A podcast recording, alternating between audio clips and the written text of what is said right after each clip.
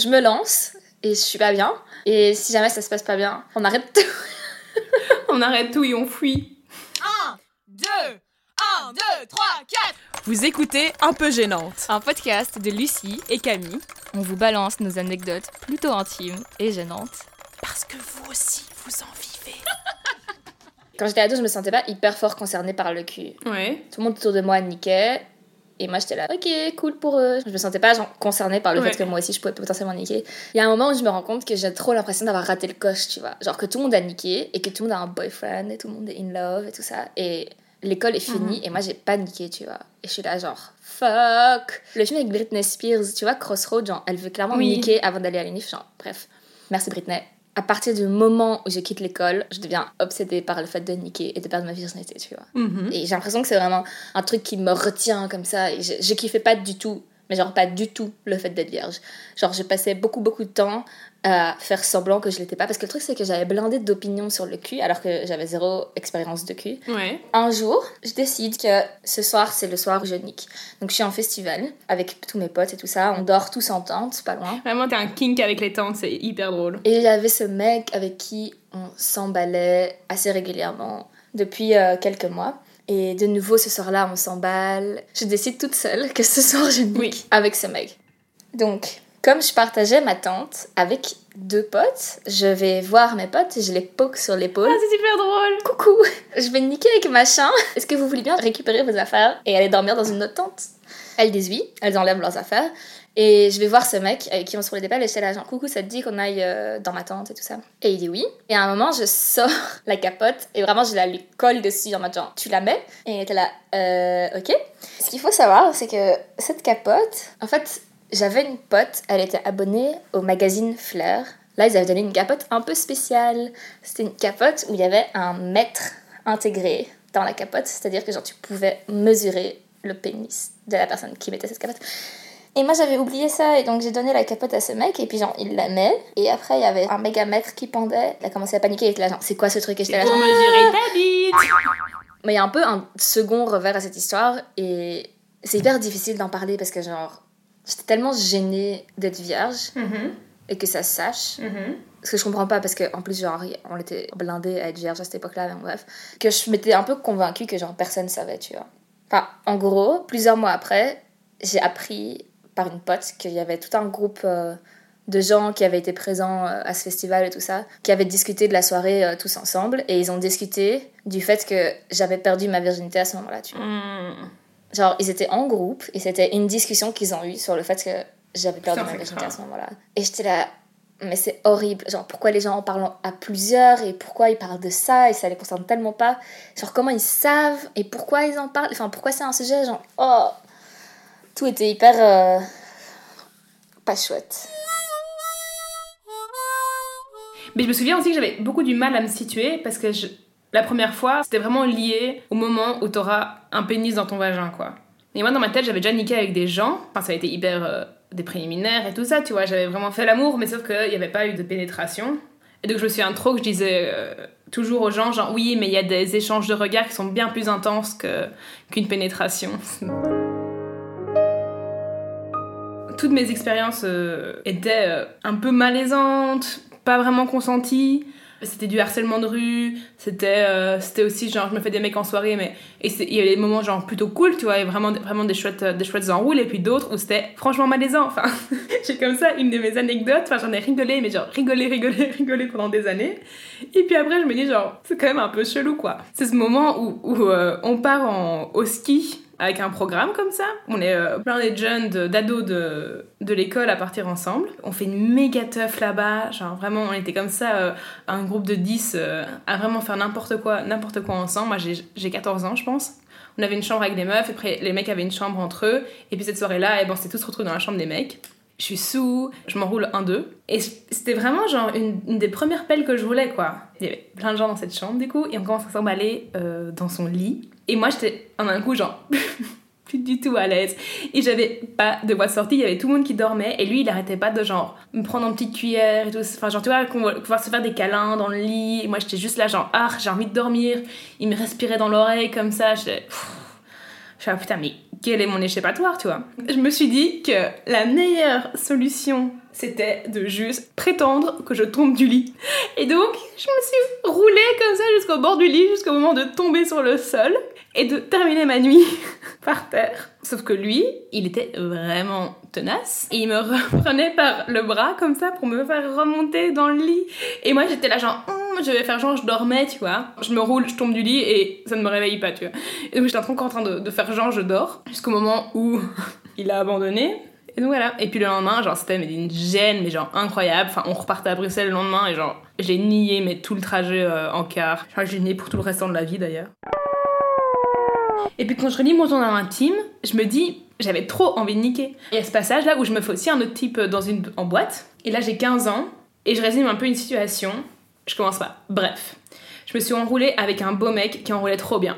Mais après, il m'a envoyé un SMS demandant si un jour je pouvais baiser avec lui au Louise Galerie. Donc c'était. euh, voilà. Je lui ai répondu non. Mais après, j'y ai réfléchi et je regrette un peu. J'ai pas du tout envie de baiser en boîte, mais j'ai envie de baiser tout court. J'en ai envie. Une histoire d'une nuit avec un BG sans conséquence, juste du sexe. Puis le lendemain, j'ai été faire mon piercing au nombril avec Manon. C'est super trash. Terrible. Comment j'ai pu écrire ça? J'ai 15 ans et je parle comme ça. Dans mon journal d'idole en plus. Et maintenant, c'est quoi? C'est la gêne de la semaine. Bon les filles, vous vouliez une anecdote gênante En voilà une. Je vais avoir... C'était en réto, donc j'avais 17 ans. Je voulais absolument, absolument, absolument me débarrasser de ma virginité. J'en avais ras-le-bol d'y penser. Peu importe le mec, peu importe l'endroit, peu importe le temps, n'importe quoi, il fallait que ce soit fait, quoi. Genre, euh, pof, checker la boîte, la, petite boîte et puis passer à autre chose. Et donc, à un moment, l'opportunité s'est présentée, forcément. Le gars, euh, il me harcelait depuis perpète pour le faire, donc j'ai dit, bon, tu sais quoi, allez, euh, go, et puis fichons la paix. Et j'en ai tellement rien eu à foutre qu'en fait, pendant qu'on était occupés, il y a son chat qui est passé à côté et je l'ai caressé pendant qu'on était occupés. Lui, il a rien vu, il s'en a même pas rendu compte, il était juste occupé, à fond dans son truc, et moi, j'ai caressé le chat. Donc l'histoire c'est que j'avais 16 ans et j'étais super amoureuse de mon copain. Ça faisait pas du tout longtemps qu'on était ensemble. Euh, mais j'étais en vacances avec une pote en France, euh, avec elle et ses parents. Et euh, normalement quand je revenais, il m'avait invité à dormir chez lui. Donc dans ma tête, voilà, c'était le moment où j'allais passer à la casserole, quoi, tu vois. Sauf que, bah voilà, moi j'étais méga vierge et je stressais blindée parce qu'en plus je connaissais pas du tout mon corps. Je m'étais déjà masturbée mais genre vite fait. En fait j'avais jamais rien pénétré dans mon vagin, genre même pas un tampon, rien rien rien tu vois. Du coup voilà avec ma pote on en parle et tout et on en vient à, cette stratégie de l'enfer qui est euh, que j'essaye de me mettre un tampon à sec pour euh, voir ce que ça fait tu vois. Et pour euh, être sûre de bien voir où est mon trou et tout, enfin L'idée est mauvaise, très mauvaise, parce que ce qui s'est passé, c'est que, donc voilà, je suis cul nu sur le pot, avec ma pote qui m'encourage, et moi qui essaye, euh, bon gré mal gré, de, de m'enfoncer ce, tampon à sec, et je tombe dans les pommes. Et donc, euh, bah, elle appelle sa mère, tu vois, parce que j'étais en train de faire un malaise de fou. Donc t'imagines la scène, je suis cul nu sur le pot, avec un tampon à moitié enfoncé, et les yeux qui roulent, genre dans mes orbites, tu vois. Pour conclure l'histoire, et ben, j'ai même pas ken ce mec. Et j'ai ken 4 ans plus tard. J'ai perdu ma virginité euh, quand j'avais 20 ans. C'était les gènes de la semaine. Merci beaucoup pour vos histoires. Et maintenant, on reprend avec les nôtres. Moi, la première fois est quand même arrivée, et en effet, elle était vraiment pile comme, comme j'avais prédite, avec un mec dont j'étais pas amoureuse. J'étais sous, euh, en rentrant de soirée, vite fait, bien fait. Genre, j'étais tellement étonnée. J'avais mes règles, déjà ma première fois. Et le bruit du pénis dans le vagin me faisait tellement rire que je me tapais un énorme fou rire en plein milieu de l'acte. Et que le type, genre vraiment, mais trop chou, quoi, super gentil, m'a dit euh, Juste pour que tu saches, euh, ça, ça se fait pas trop de rigoler euh, pendant qu'on fait l'amour. Je me souviens trop qu'on était allongés dans le lit comme ça et qu'il passait sa main sur ma cuisse, genre un peu en mode doudouce comme ça. Mais c'était vraiment comme dans les films, tu vois. J'étais trop là, genre putain, mais toi t'as vraiment mis cette scène dans les films et tu me la refais quoi. Et puis après, il fallait trop le- l'expulser en douce de chez moi. Et je savais pas du tout comment faire parce que mon père était déjà dans la cuisine, déjà réveillé. Enfin, genre vraiment, cette cuisine, genre, on peut pas sortir de chez moi sans l'éviter. Et donc, euh, mon papa l'a vu. Il s'avère que ce type est un de ses patients. et qu'il avait rendez-vous le lendemain pour que mon père lui fasse un vaccin. Moi, j'ai découvert que une gonze pouvait se masturber en regardant Skins. Parce que, je sais pas si tu te rappelles, mais il y avait une psychopathe comme ça qui, genre, harcelait euh, un mec. Et la meuf s'appelait Lucie, déjà, super. Et euh, elle rentrait dans la chambre de ce mec sans lui dire.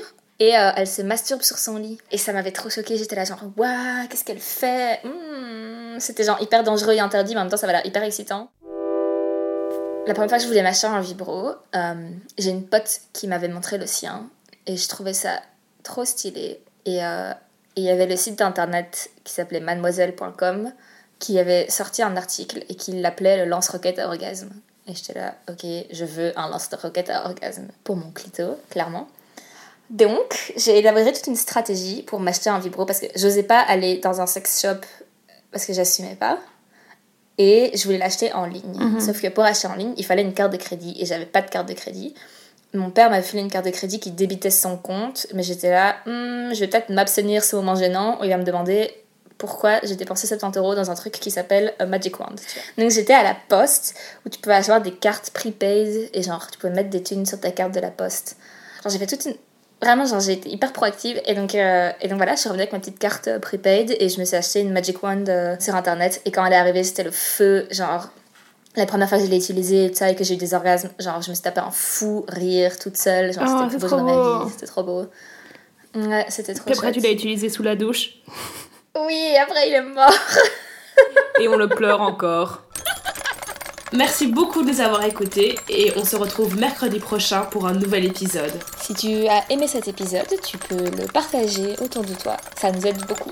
Et t'abonner à nos réseaux sociaux, surtout Instagram, à Un peu gênante, tout collé. Si tu veux nous soutenir financièrement, on est présente sur la plateforme Utip, UTIP à un peu gênante. Merci